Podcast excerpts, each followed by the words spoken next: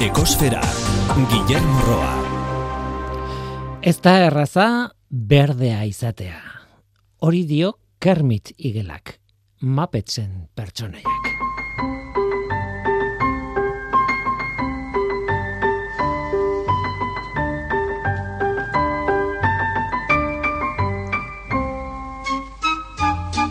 Kaixo denoi, ongietorri ekosferara. Nik etxetik irten eta bost minutu behar ditut, agian zazpi edo sortzi, naturan egoteko. Naturan edo bintzat, etxez inguratuta ez egoteko. Belardiak, zuaitzak, bueno, ez da dezakegu hori natura ote den eta arrazoi. Hori ez da, nahitana ez, nahi ez natura, baina ulertzen didazue.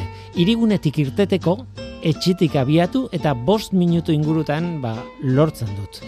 Donostian Bilbon, Gasteizen edo Iruñan, edo Irunen, edo Barakaldon, edo beste hiri txiki batzuetan, ba, harrapatzen zaituen tokiaren arabera, ba, denbora pixka bat gehiago izango da egia esan. Baina ideia argi dago, irigunetik ies egiteko ez dugu traba hondirik izango oroar. Zergatik hau, zergatik esaten dut. Ba, geure burua beste batzuekin konparatzeko tentazioa izaten dugulako askotan. Kasu honetan, ingalaterratik datorkigu albiste bat alde horretatik. BBC-ko albiste baten izenburuak dio planak dituztela Ingalaterrako biztanle guzti guztiek etxetik amabos minutura izatea izateko espazio berde bat edo ura, edo ura dagoen toki bat. Amabos minutu oinez zehaztu dute albistean. E, noski, ideia hau beste ideia orokorrago baten barruan dago, erresuma batuko gobernuaren esanetan, ingurumena topatu zutena baino egoera hobean ustea dela helburua. Airearen eta uraren poluzia garbitu, ibaiak eta basoak berreskuratu, zaborra gutxitu, biodibertsitatearen aldeko ekintzak egin, bueno, tira, gauza asko sartzen dira erresuma batuan egin beharrekoetan urrengo hogeita bost urteko plan batean. Tartean, hau, ba, inguru berdeak eta ura etxetik gertu izatea. Lortuko dute? Bueno, auskalo. Behintzat dirua sartuko dute horretan. Egia da Ingalaterrako countryside ospetsua, zainduta egoteagatik da ospetsu gain zuzen ere, baina bestalde egia da gainbera nabarmenean dagoela beraiek esaten dute. Zerbait behintzat egingo dute edo dirua sartuko dute behintzat. Hori bai, ez dakit zer egingo duten Londresko zentroan bizi direnak 15 minututan espazio berdeetara iristeko.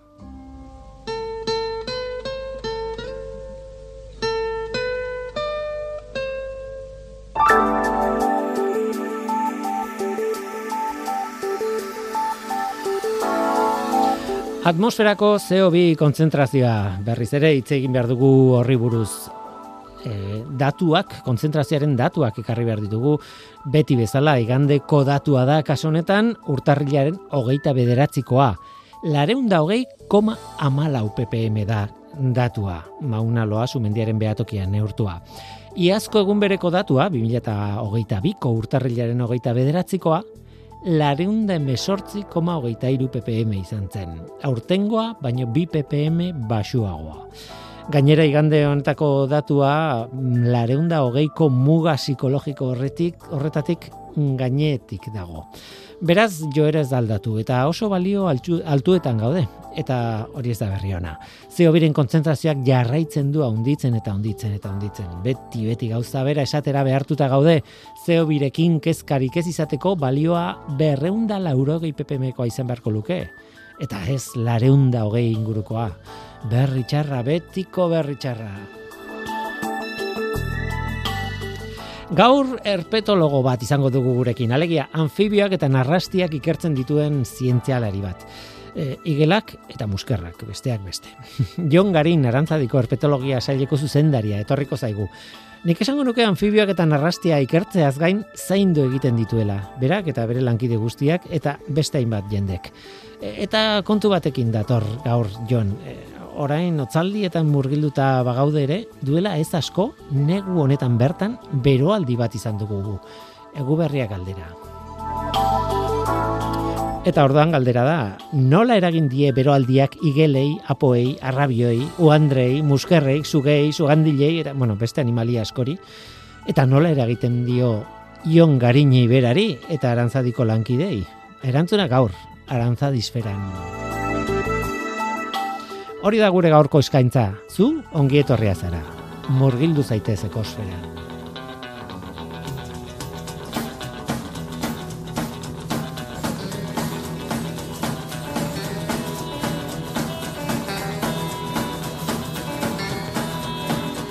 Well, my skin is green and my eyes are pink And I've been swimming all day in the ice cold drink And I've been bobbing on a lily pad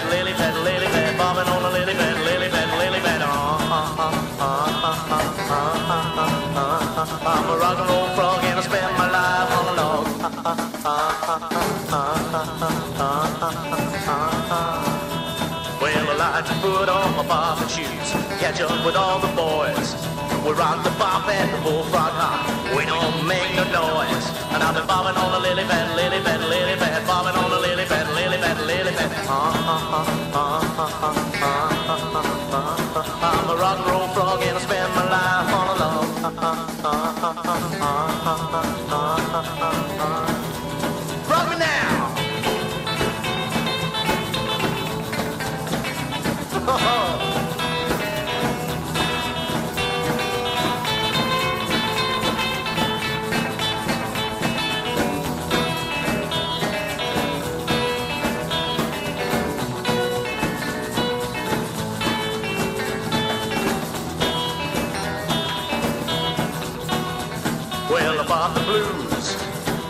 My legs in the air, ran into a Philly frog with bright green hair.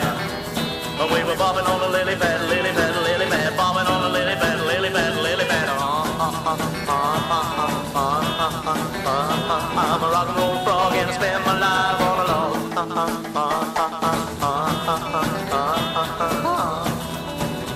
So it's for me a family. We're living the good life. Rocking and rolling, one and all. Especially me and the wife. If we bobbing on a lily pad, lily pad, lily pad, bobbing on a lily pad, lily pad, lily pad. Uh-huh.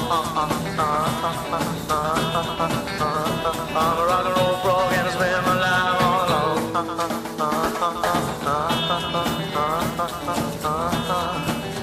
So it's for me a family. We're living the good life. Rocking and rolling, one and all, especially me and the wife. Pad, lily pad, lily pad, bobbing on a lily pad, lily pad, lily pad. I'm a rock and roll frog and I spend my life all alone.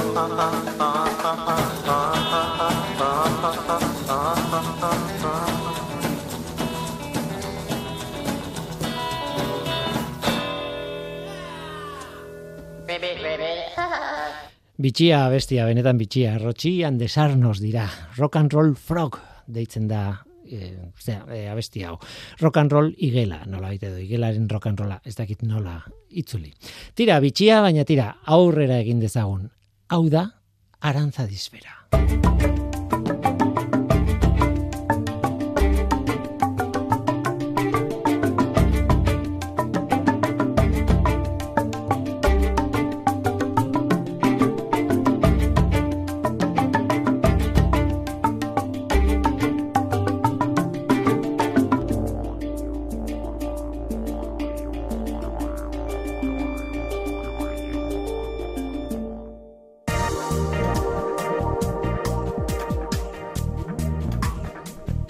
Ekosfera, Euskadi Gratian.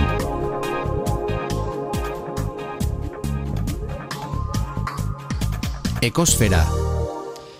Egia esan, ez dakit, nola orkestu rengo zatia, rengo elkarrizketa. Mm, meteorologia aplikatua egingo dugu, gutxi grabera, em, eta hori esaten dudala esan dezaket, ez dakit, negu eroaren aurkezpen bat egingo dugu.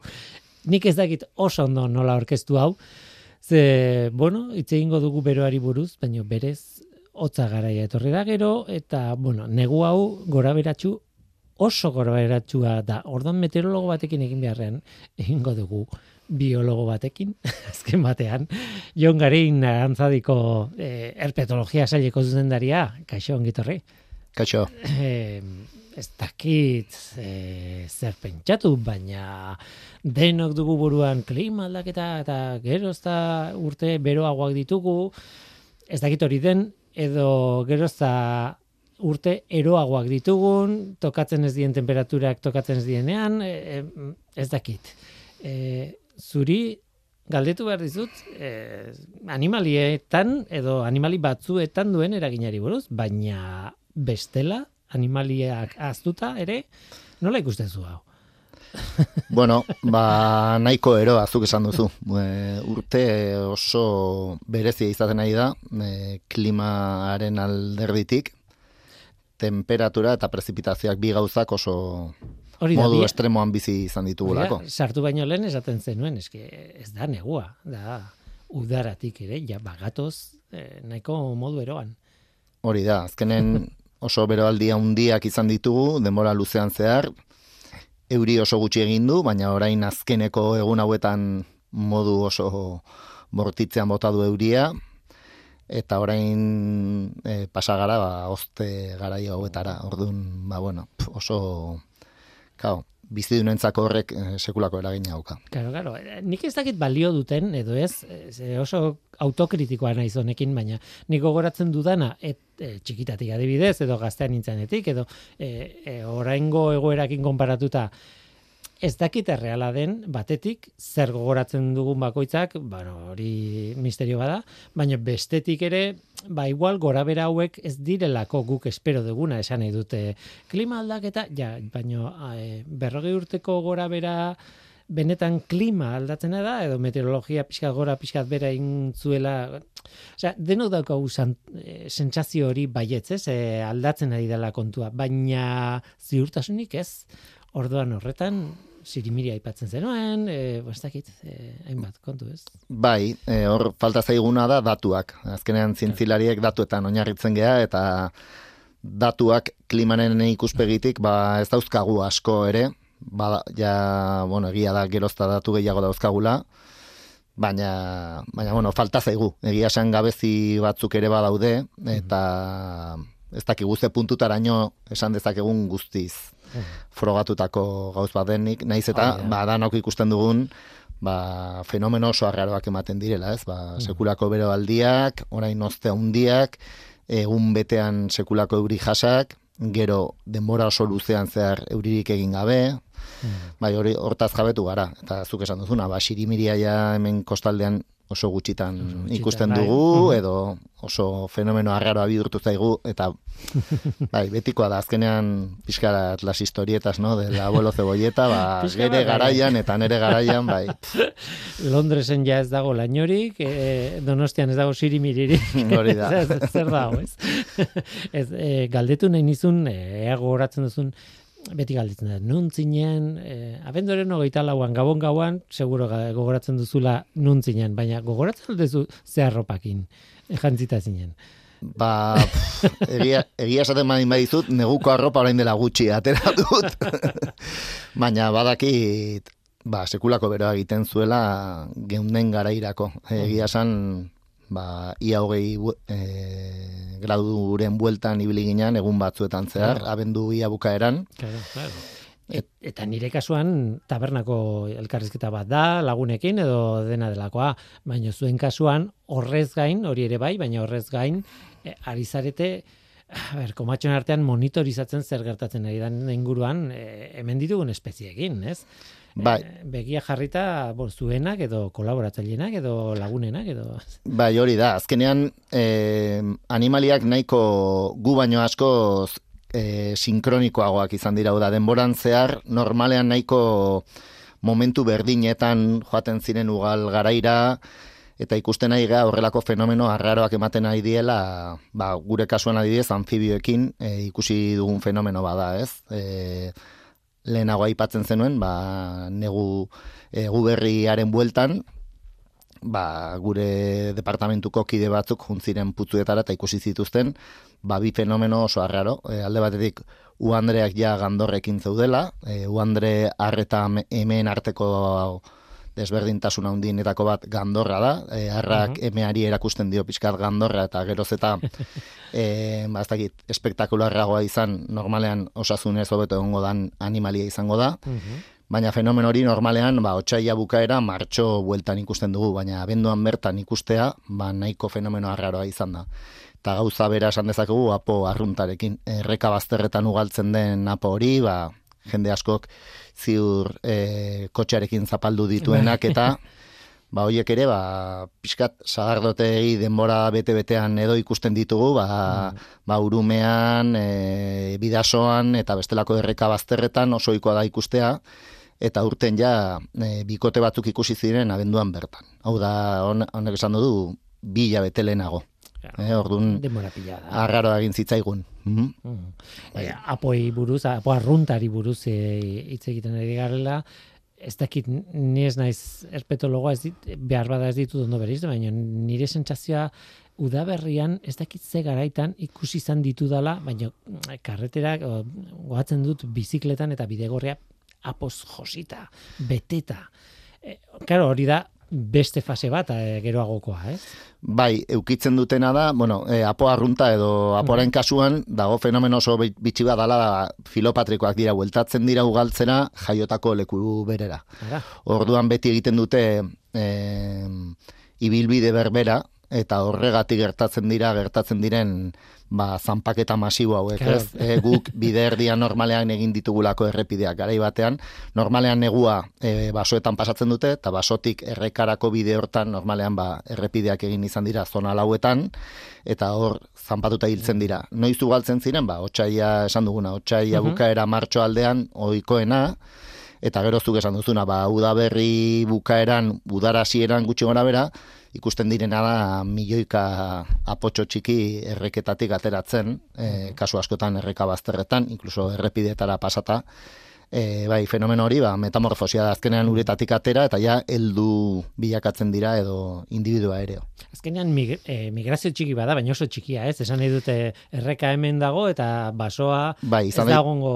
izan daiteke metro gutxitakoa. Eh? E, bai, e, egia da gero ere topatu izan ditugula, ba, distantzia gehiago egiten dituzten individuak, ze azkenean animalia hauek ere kolonizazioak egin behar dituzte, baina ohikoena da, ba hori, distantzia oso e, murritzak ma, e, egitea, baina tartean ba hori, e, azkenean badakigu ze Mhm. e, orografia daukagun Euskal Herrian, eta orduan ba, bai etxe bizitzak, bai errepideak egin ditugu normalean e, leku lauenetan, justo putzutzen zirenak, edo erreka bazterrak zirenak, eta ba, adibidez animali honek egia da bere mehatxuetako bat ba, zanpaketak izaten diala. Jasotzen dituzue datuak, e, bueno, ezagutzen dituzue e, bueno, biologo asko, e, basozainak, ezagutzen dituzue, ez dakit, baina e, zuen sarea zabalagoa da, oraindik, ez? E, zenbat jendeekin e, kontaktatzen zue? Bueno, ez Bo- dakit, esateri dagoen. Bai, ba, bueno, a ber, zaila da kuantifikatzea guztiz, baina, bueno, hitz egin dezaket e, gure departamentuaz, ez? Alantzadik departamentu asko dauzka, eta gurea herpetologiako saiakoa, ba, Euskal Herri osorako, e, ukiko e, dauzkagu amairu amalau bazkide aktibo, baina gero baztuk esan duzuna baso zainen laguntza daukagu, eta beste hainbat aditu eta espezialistena ere, ez dakit ezin dut kuantifikatu, Ja, ja. baina baina egia da, ba, leno komentatzen genuen, e, justo peno, e, fenomeno arraro hauek, e, espeziaren ugal garaitik kanpo gertatzen direla. Orduan, gu ere espezialista bezala optimizatu behar izaten dugu gure esfortzua, eta orduan noiz joaten gara, ba, guretzako logikoak edo normalak diren momentuetan. Eh? Orduan hor, egia esan, oso garantzitsua da, ba, behatzaien edo naturalisten edo gure ezagunen e, gaur egun edo nor dauka mobil bat eta ikusten du ba, ziurrenik guk ikusi ahal izango ez dugun hori, ez? Eta horregatik, ba, bueno, adibidez fenomeno hau Andreak ja araldian ikustea abenduan ez genuen guk ikusi baizik eta gure kideetako batek, e, ba, bueno, azkenean jende asko egoten dalako naturaz gozatzen egunean egunean, ez? Barometar esaten nizun, baina kamerak behar dituzue, basoetan, ez dakit ez? Bai, gertatzen dara animali hauek oso txikia diala, ez dia ugaztun bat bezala, toki batean jarrita bai igual ikusiko genuke mugitzen diran edez, baina Ja, gainera apoen kasuan oso txikia dira. kamera batetik zer ikustezu, gauza pila bat, eta Bai. bai. berriz behar, osea, bueno, ez dakit ez. Lan izugarria handia izango ziren. Eh, aipatu ditugu uandreak, eh, uandear, eh, mor, eh, zera dunak, eh, Gandorra. gandordunak, E, aipatu dituzu apo arruntak, e, baina adibidez espezie gehiago e, aipatzen dituzu, eh, normalean, ba, adibidez, igel gorria edo igel bermejoa, ez dakit nola ditzen den. Bai, baso igel gorria hori izango zen, Euskal Herrian daukagun espezie bakarra, em, moldatuta dagoena negura. Mhm. Mm? E, neguko espezie tipikoa da. Eta Eh? horrek esan nahi du? Ba, espezie hori moldatu dala, e, adibidez, e, izozte garaiak edo elurte garaiak gainditu ditzake, edo gutxienez gainditzen ditu, normalean.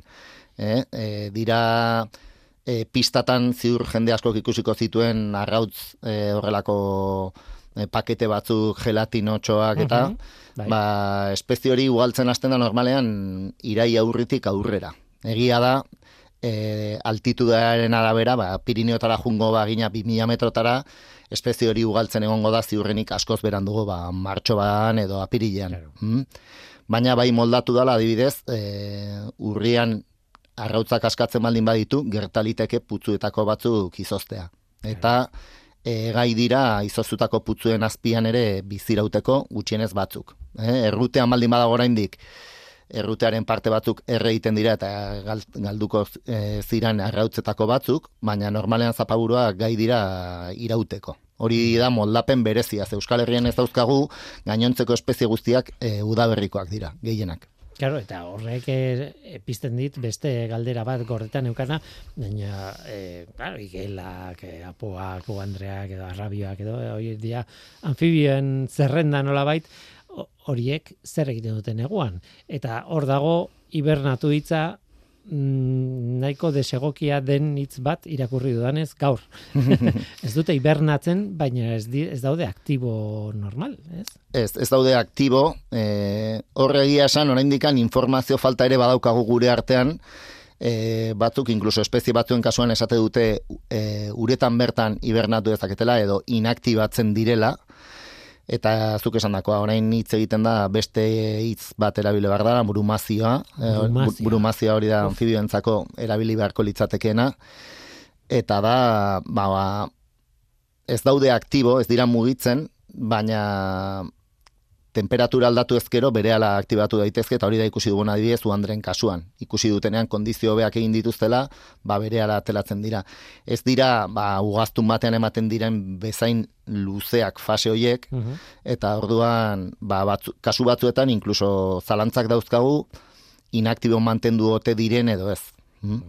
Horra, analizat, analizatu beharko litzateke, bai, metabolismoa, beraien, osea, e, jarraipen oso oso estua egin beharko zitzaien jakiteko zer gertatzen ari da, hor, ez?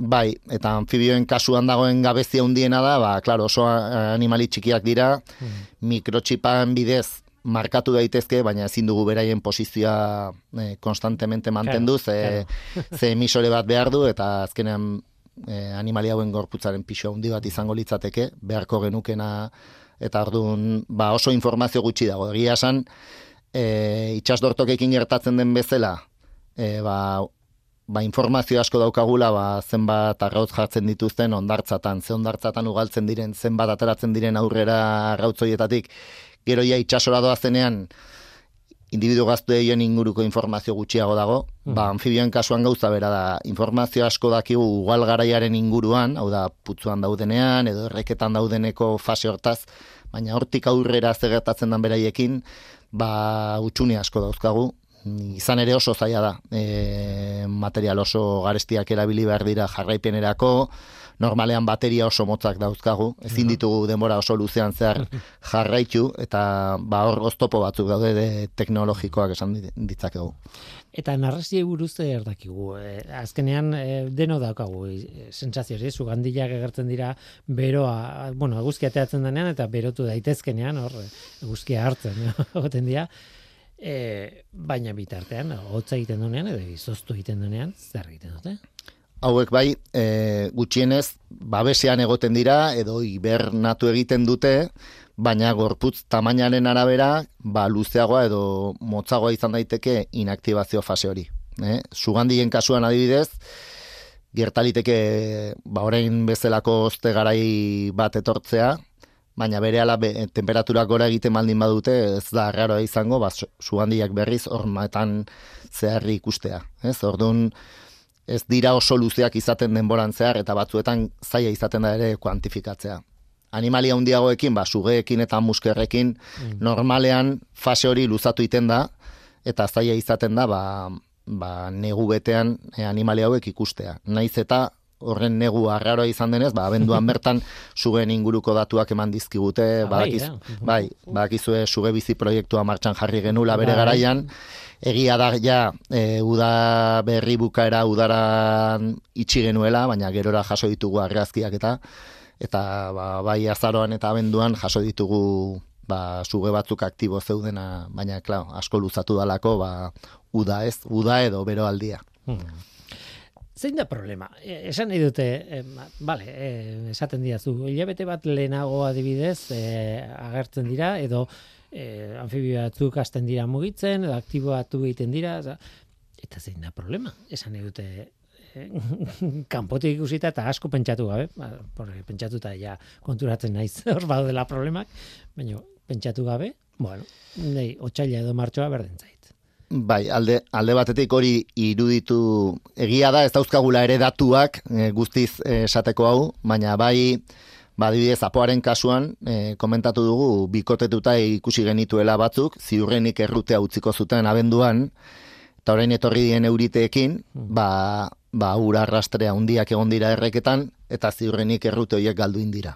Mhm edo ba ez dakit uandren kasuan ugaldu izan balira eta rautzak putzuan jarri izan balituzte eta orain oste garai e, gogorrak baldin badatoz ba igual beraientzako bereaien destendentziarako edo e, gerora uandretxo edo arrabiotxo izango diren oiei zako kaltegarri izan daiteke peluzera begira. Ez daukago ikertuta, baina badirudi gerora fenomeno e, desegoki hauek baldin badatoz, ba, ez zaiela ondo etorriko. E, azkenean, e, simil bat jarrita izango litzateke, ba, almendrondoekin gertatzen da. Orain oso azkar loratzen dira, kasu askotan, eta gero osteak baldin badatoz, ba, galtzen dugu fruturaen partea. Esan genezake, ez, ez du esan nahi ez direnak gero ugalduko. Ziurrenik, uandere horiek eta apo horiek gerora ugalduko dira, baina galduko dute e, egindako inbertsioaren parte bat izan ere lehenengo errutan, errunaldi horiek igual galdu ingo dira edo aukera gehiago daude galtzeko. Energia behar dute. Hori da, energi galera handia da. Hori adibidez, ikertuta daukagu apo espezie batzuetan, eta emeek egiten duten inbersioa eh, errutean ikaragarria da. Galdu ezakete pixuaren euneko berrogeia. E, wow. Apoaren emeek. Ordun ba, klaro, adibidez eme hori ez dakigu berri zugaldu izango den urtean zehar, eta igual egin duen errutea galdu ingo da. Eh? Ordun ba, bueno, hori ikusi behar da ere, mm. baina inbertsio handi bada ez da ez da zaila galdetzea eta imaginatzea eta fantasiatzea, ez? De niki, bueno, irakurri dudanaren arabera adibidez eh, era bat ezberdina salto ingo dut eh, animalitatik landaretara, baina adibidez eh, zuaitz bat edo aritz bat, eh, normalean mm, nik irakurri dut mekanismoak dituztela, ez? E, olako beroaldi batean loratzen bada eta gero hotzaldia ba, etortzen bada eta dena pikutera joaten baldin bada, bigarren loraldi bat egiteko gaitasuna edo, bueno, mekanismo genetikoa daukate. Osea, nolabait prest ikasi dute evoluzioan prest egoteko olako ondamendi txikiak gainditzen edo bigarren aukera bat ematen horrelakoak egongo dira baita ere animalietan eta bueno, ez dakite oso erresa da galdetzea. Bai, bai, ez, ematen da, eh? Guk adibidez eh apo espezie batzuetan ikusi ditugu bigarren errunaldi bat eukitzea, baina normalean bigarren errunaldia arazo gehiago topatze ditu adibidez desekazio mailan putzuetan ugaltzen direnean napoak eta lehenengo errunaldia datorrenean eurien ostean, ba, putzuak normalean ur gehiago izaten du eta lehortzeko arriskua txikiagoa da. Mhm aldiz bigarren errunaldi bat e, baliatu dezakete, baina normalean bigarren hori aukera gutxiago izaten ditu e, aurrera ateratzeko. Ez, orduan, ba, bai, bigarren aukera horiek, eta uste dut botanikan ere ematen dala, landareetan, bai, mhm. baina, klaro, aurrez egindako inbertsio hori galdu egindu. Orduan, azkenean, e, bizidunak orokorrean e, optimizatu behar dute beraien energia, eta alik eta gutxiena galdu, e, ez da aurrera ez ataratzeko, ez? Horregatik, ba, claro, ez da bakarrik bereien gorputzean zer gertatzen den, inguruan zer gertatzen den, esaten duzu, ez? igual putzua galdu itengo ingo da bigarren aukera horretan eta Bai, e, eta eta atzetik datozen, ba, adibidez den almendrondoekin esan duguna, ba, hoiek ziurrenik intsektuetan horrek eragina izango du. Zer e, ziurrenik e, lore gutxiago izango dituzte e, bertara joteko, e, joateko eta jateko bertako nektarra eta beste bestelakoak, ez? Ordun eh ba bueno, hor azkenean kate bat bezala denez, mm. eh eraginan ikuste dut e, bizidun talde desberdinetara zabaltzen dala. Hmm. Niko goratzen ditut elkarrizketak edo bueno, solasaldiak e, e, gaztien migrazioetan adituak zirenak eta bar eta haiek esaten zuten mazdala bakarrik. E, bueno, e, gazti batzuk ez, di- ja ez dira joaten, ez dakit nora Afrikara adibidez, ez dakit zer, aldatu da, ez da bakarrik klima, baita ere da lurzoruan nola zintzen dugun, e, bueno, segun kabiak nun egite dituzten espezie batzuk, beste batzuk, ez dakit. Baina kontatzen zuten e, gauza, ez dakit harrigarriena edo.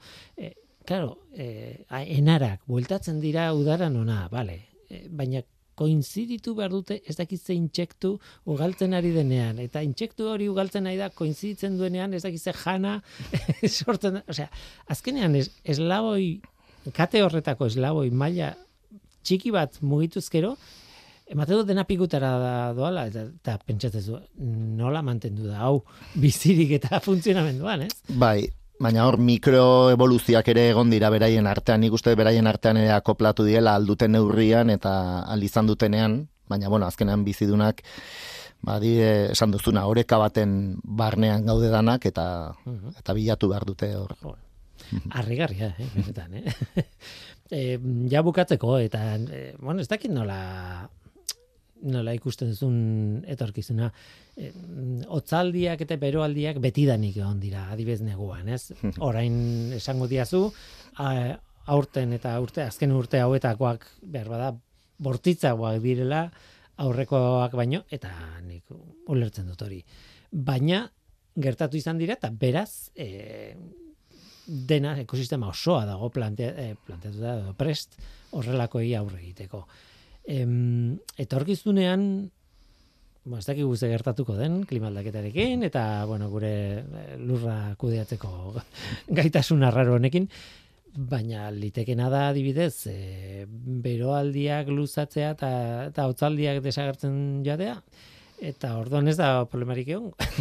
Bueno, a ber, e, mm, zuek ez diozue horrei begiratzen, ez? Ez duzue iragartzen zer izango den etorkizunean, ez? Egia esan gure lantaldeak ez ditu modeloak egin, baina egiten dira modeloak jakiteko animaliak e, norantz joko duten e, markatzen diren estenarioen arabera. Mm? Azkenean guk lantzen ditugun bizidunak oso mugikortasun maila bajua daukate. Ez daukate almena beste leku batera juteko. Ze bide batako bat izan daiteke migrazioa. Animali bat e, ba, kondizio oso txarrak bilatzen nahi baditu bere medioan eta egalaria baldin bada, ba, igual aukerak izan ditzake beste e, leku hobeago batara joateko. Baina anfibiotan arrastien kasuan ez dute mugitzeko gaitasun handirik ordun, bueno, egia esan predizioak egitea ez zaizkigu ez zaigu asko gustatzen, baina bueno, asko labur bilduz, normalean horrei esplikatzen dana da, ba, espezie espezialistak direnak, espezialista esan nahi du, ba, moldatuta daudenak oso habitat konkretuetan bizitzera, mm. e, generalisten aldean, generalistak dira, ba, ez dakit, non nahi kakotxartean bizitzeko gaitasuna daukaten bizidunak, ba, hobeto joango zaie bigarren talde honi. Azkenean aukera gehiago bilatuko dituztelako erdibide hortan, e, bizirauteko. Ez Bueno. dakit, animali bat baldin baukagu moldatzen dana, ba, iriguneetan bizitzera, parketan bertan, ba, ez dakit, txantxiku arrunta demagun, Mhm. ba, espezie horrek ziurrenik aukera gehiago izango ditu. Ze desagertzen baldin bada habitat bat, ba, igual beste batera moldatzeko erreztasuna handiago izango du. Aldiz, baldin badaukagu, ba, e, baso igel pirinearra, bakarri pirineotan biziena oso errekasto, ba, altuera maila oso mugatu batetakoak direnak, edo andre pirineotarra, ba, hoiek askoz ere muga handiagoak izango dituzte, eta ba, hoien kasuan biziraupenak ziurrenik arazo gehiago izango ditu. Epe luzera edo hori aurre ikusten dugu. Donostiako igel, bas, eh, bueno, e, baso igel ospetsu hori, edo ez, e, E, egoaldeko zuaitz igela. Hegoaldeko- E, hegoaldeko hegoaldeko zuaitz zuhaitz igela, igela. bai. E, bai, donosti. hori da kasu bat, e, justo, e, olako uarte bat gelditu dana, ez populazio jakin bat gelditu dana hemen, Hmm. baina berez, bere klima, etzelako hemen evoluzionatu duen bezala, ez? Baiz, osea, bizi iraundu duen populazio bada, ez nola bait, ez? Bai, egin zuen azan, e, bueno, jatorri Iparafrikarra daukan espezie bada, baina e, migrazio desberdinak egin zituen Iparafrikatik, e, Iberiar penintsulara, hoietako bat Mediterraneo eta Pirineotako iparraldetik, ba, esan beharra dago Euskal Herriko iparraldean badagoela leku desberdinetan kostaldean, baina bai egia dela gero Donostiraino saltotxo bat egiten du, ziurrenik ba txingudiko badian eta inguru hoietan garai batean egongo za baina desagertu egin zen. bai da espezie bat, ba, zuk esan duzuna, e, jatorri iparafrikarra daukana, orduan oso ondo moldatzen da, e, mediterraneoko ko, edo, dat, e, klimara edo, edo kondizioetara. Eta, bueno, ba, ez dakitze esan, ze eh, espezie mediterraneoak ematen du gorantzko bide bat izango dutela. Behar bada, igual espezionek e, topa ditzake kondizio hobeak. Eh? Gertatzen dana da, espezionen kasuan habitatean lan asko egin behar dela. Putzu claro. gehiago sortzea, beraien kudeak eta hobeago bat, e, eta alden neurrian espeziaren e, putzuz putzuen arteko ba, e, isolamendua edo fragmentazioa pixkat mu, e, mugatzea ondo etorriko litzateke asko mugitzen dan espezie badalako. Beste kasu bat zen, Apola Esterkaria, okerrez nago, ez, e, txingudi aldean edo gelitzen da, baina Apola Esterkaria bera espezie bizala munduan ez dago. De, bueno, desagertzeko arriskuan ez dakit dagoen edo, ez. Baina be, guk e, hitz egiten dugunean arriskuari buruz, hemengo populazio hori, jakin hori, desagertzeko arriskua. Bai, espezie horrekin gauza oso kurioso bat gertatzen da, eta da, apolastekariaren kasuan gertatzen dena da, e, araba egualdetik hasi Nafarroan, nahiko espezie arrunta dela, iritsi iritsi arte, ba, gazteiz eta iruñan baina hortik kostalden aino, espezia desagertuta dago edo ez dago antza kostaldean populazio, bi populazio bizirik irauten dute, txingudiko populazioa, eta bestea dago e, getxoko ondartza batean, e, azkorriko ondartzan. Eta bi populazioiek, bai, gaina azken urte hontan, e, katalogoan e, maia nagusira igo dituzte, eta orain e, galzorian edo en peligro de extinción bezala sailkatuta daude, zergatik ba, kostaldean zeuden populazioak, bai Kantabrian eta Asturiasen ere desagertu dialako, eta iparraldeko populazioek arazoak izaten ari dialako Europa maila osoan. E, Suedian galzorian deklaratu dute, Inglaterran ere bai, mm.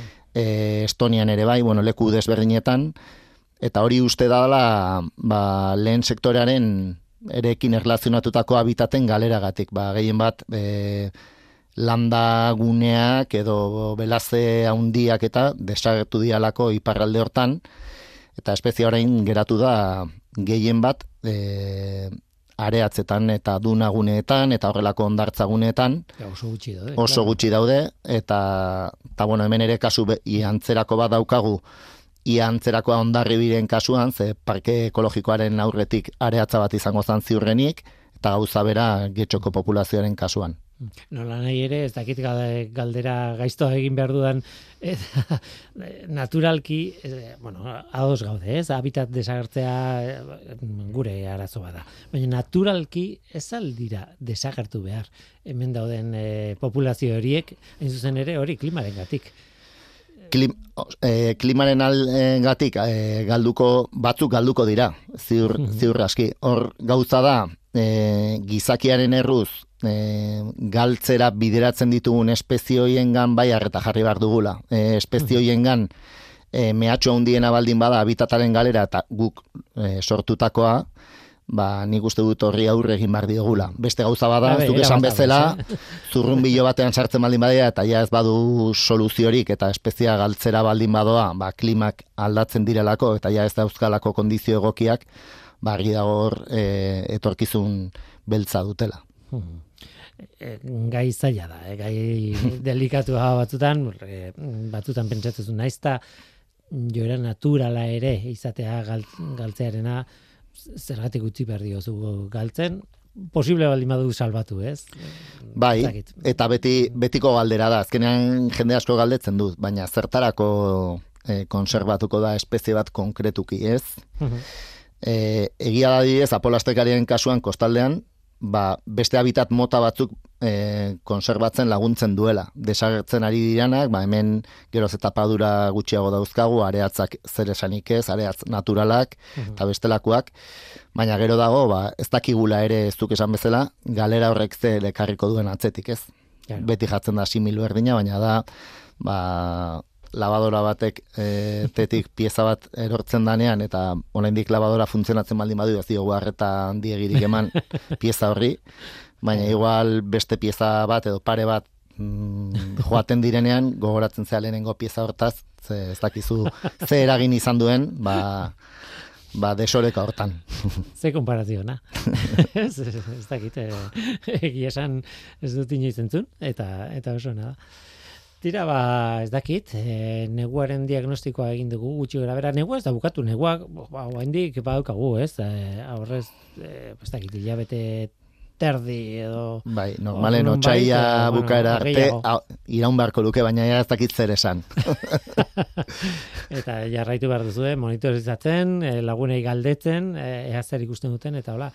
Baina, bueno, ez dakit zerbait gelditu da esateko, baina azken batean mezua hori da, ez? E, ot, e, beroaldiak etortzen dira, baina hain bortitzak ez, eta horrek, Claro, arriskuan jarri du e, populazio oso ondia, ez? Bai, badu bere eragina, e, kasu askotan ikertu ezin duguna, esan dugunagatik, ez gaudelako justo e, anekdotak bihurtzen dira, baina badirudi anekdoten kuadernoa geroz eta beteago dagola, eta ba, fenomeno hauek geroz eta gehiago ikusten direla, orduan, ba, bueno, ikusi barko da ere zertan geratzen da hau. Ba, igual galdetu beharko dizute, udararen bukaeran. A ber, no, urte erdi bat pasatuta, Hori da. ze gertatu da. Ba. Jon Garin herpetologia saileko zuzendaria, arantzadikoa, eskerrik asko eta eta nahi dizun arte, pues, noski. Ni esker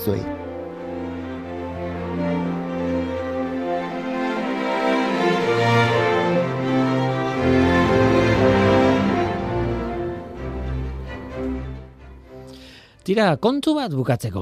Aurreko astean berotegi efektuari buruz hitz egin genuen eta mezu argia zegoen atzean, ez? Atmosferak ez du jokatzen berotegi edo negutegi baten antzera. Airea mugitu egiten delako berotu eta osten denean gora eta bera, ez?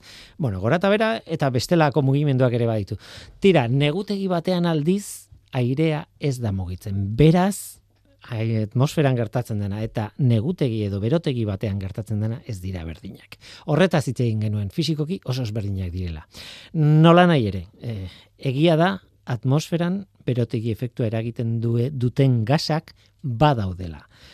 Zeobi adibidez, eta gaur haietaz hitz egin behar dugu labur bada ere.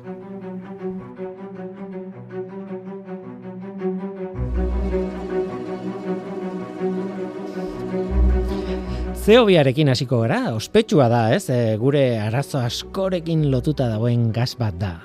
Argi infragorria harrapatzen du, badakigu, e, xurgatzen du, nahi baduzue, eta igorri egiten du, e, beroa, e, igorri egiten du, eta horrek eragiten du, bueno, ba, kaltegarria izaten zaigun efektua, ez? Atmosfera berotzen joaten da pixkanaka, eta, bueno, badakizu, klima aldaketaren muinean dago CO2 ospetsua. Baina gauza bitxi bat esan behar dugu zeobiari buruz. Zeobia gure harreta jasotzen du. Baina zeobia ez da berotegi efektua nolabait esateko efektu gehien eragiten duen gasa. Zein ote da ordoan?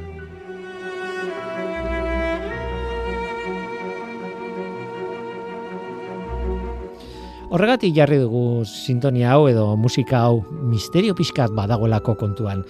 Zeobiak ez badu, e, bueno, eragiten du e, berotegi efektua, baina ez bada errudun haundiena, zein da errudun haundiena? Bigarren erruduna esango genuke, adibidez oso tipikoa da esatea, metanoa dela, CH lau. Metanoa, metanoa eta ganaduaren arteko lotura bat badago, badakizue, askotan esan da, behien puskerrak, nola esateko, e, direla oso oso kaltegarriak, e, bueno, metano askatzen dutelako, eta horrek eragiten duelako berotegi efektua.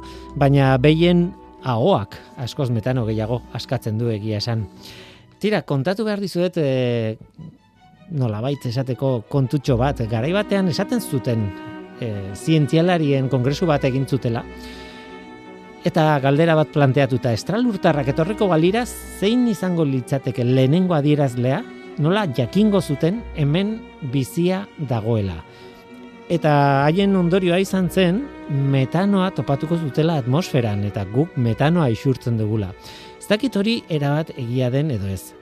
Ez kongresuarena, ez da ondorio hori, eta ondorio hori atea zutenik ere, atea baldin bazuten, ez dakit hori egia den, baina tira, hor dago anekdota e, egia esan metanoa kantitate oso txikia dago atmosferan. Metano gutxi dago atmosferan. Eta gainera beste kontu bat gertatzen da metano horrekin. Eta da atmosferaren dinamika horretan mugimenduak badaude, mm, badago nola mugitu, nola aldatu metanoa, eta metanoa desegiten da, desagertzen da. Kalkulatzen da gutxi gora bera, amar urteko epean, isurtzen duzun metano hori, desagertu iten dela atmosferatik. Beraz, bai eta ez erruduna da, eta ez da gutxi dagoelako, eta luzera desagertzen delako. Zer gehiago? Goazen urrengo errudunekin. Hemen badaude hainbat molekula bestela, bat, banaka banaka joaten baldin bagara asko luzatuko da, baina esan behar da karbono monoxidoa adibidez, edo ozonoa, o hiru molekula, edo nitrogeno oxidoak, edo sufre oxidoak, azken hauek taldetxo bat dira eta denak daude lotuta nolabait kutsadurarekin. E, nitrogeno oxidoak dauden tokian, badakizu kutsadura, poluzia, egon daitekela, e, egongo dela. Ez, eta sufre oxidoak ez da bakarrik e, horrekin lotuta, gainera lotuta daude odeien sorrerarekin. Tira, azkenean, ez dakit konturatu zareten, baina molekula hauek guztiek dauzkate loturak. Atomo bat baino gehiago dituztelako, claro. Eta lotura kimikoak dituzten konposatu guztiek, gas guztiek xurgatzen dute argrein fragorria, eta denek badute, nola baita eragina, e, sortzen dute berotegi efektua. Eta zergatik ez dira importantea guretzat? Badira importantea guretzat. Ozonoak adibidez, euneko, ba, ez dut, ez dut goratzen, baina euneko hogeian edo, bueno, e, e, emititzen du, bueno, e, berotzen du azkenean atmosfera eta kaltegarria da guretzat, baina kantitate oso txikietan dago. Eta dagoena behar dugu gainera. Tira, molekula pila bat, denek isurtzen dutena beroa, eta kaltegarria dira, baina kantitate txikietan daude. Badago beste errudun bat, ustezko errudun bat, sufre esafloruroa. Molekula hau, e, zera, fluor, sei fluor atomo dituena eta sufre atomo bakarra, honek sortzen du, eragiten du, benetan berotegi efektu handiena. Hau oso ona da, argi infragorria xurgatzen, eta oso ona da, beroa askatzen, edo argi infragorria behar denean az, bueno, behar denean edo bestela ere, askatzen. Oso, oso eraginkorra lan kaltegarri horretan nola esateko. Beraz, sufre exafluorekin kontuz, oso, oso kaltegarria izan daiteke.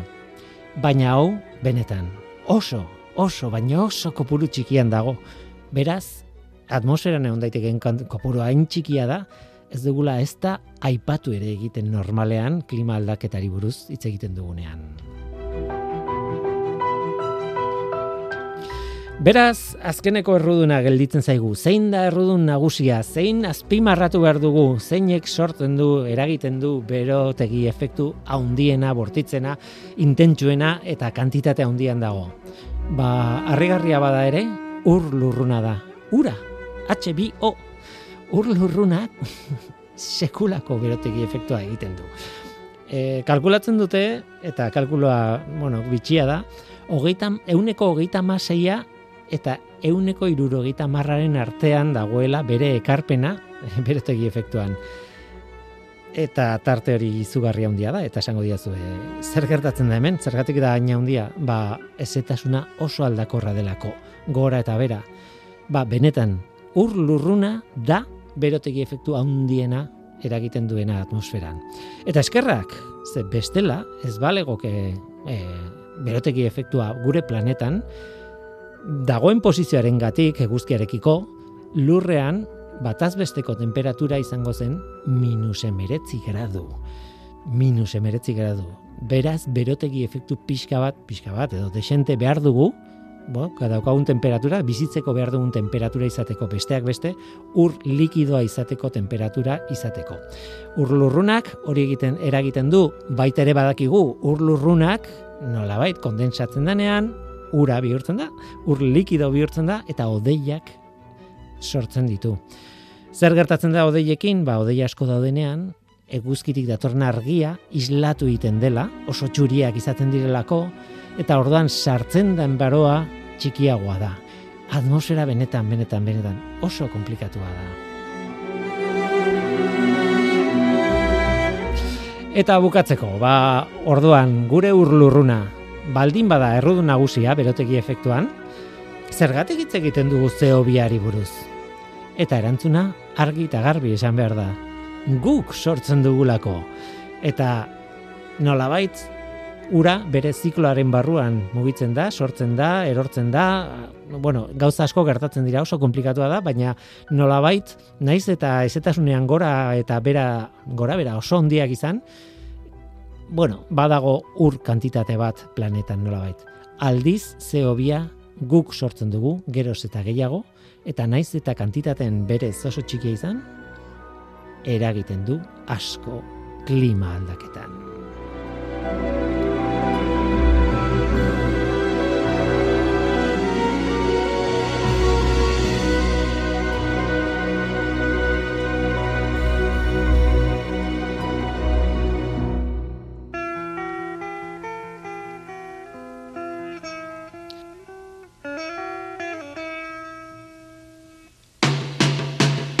Bukatu baino lehen gogoratu behar da Kafe Luiar sarietan ba, lanak aurkezteko epea bukatuko, dula, bukatuko dela Laister, otxailaren seiera arte duzue, ba, lanak aurkezteko beraz animatu zaitezte, otxailaren seian bukatzen da epea lanak aurkezteko, animatu.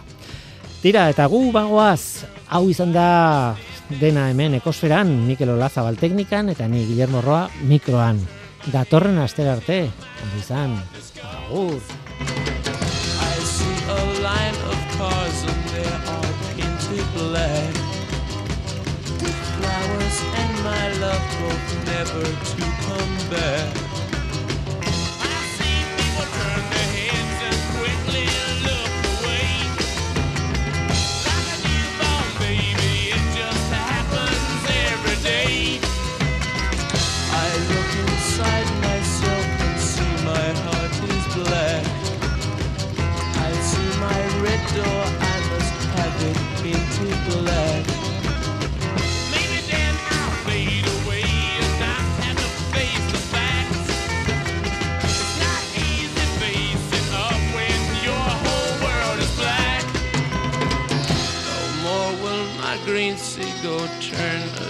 Blue. I could not foresee this thing happening to you.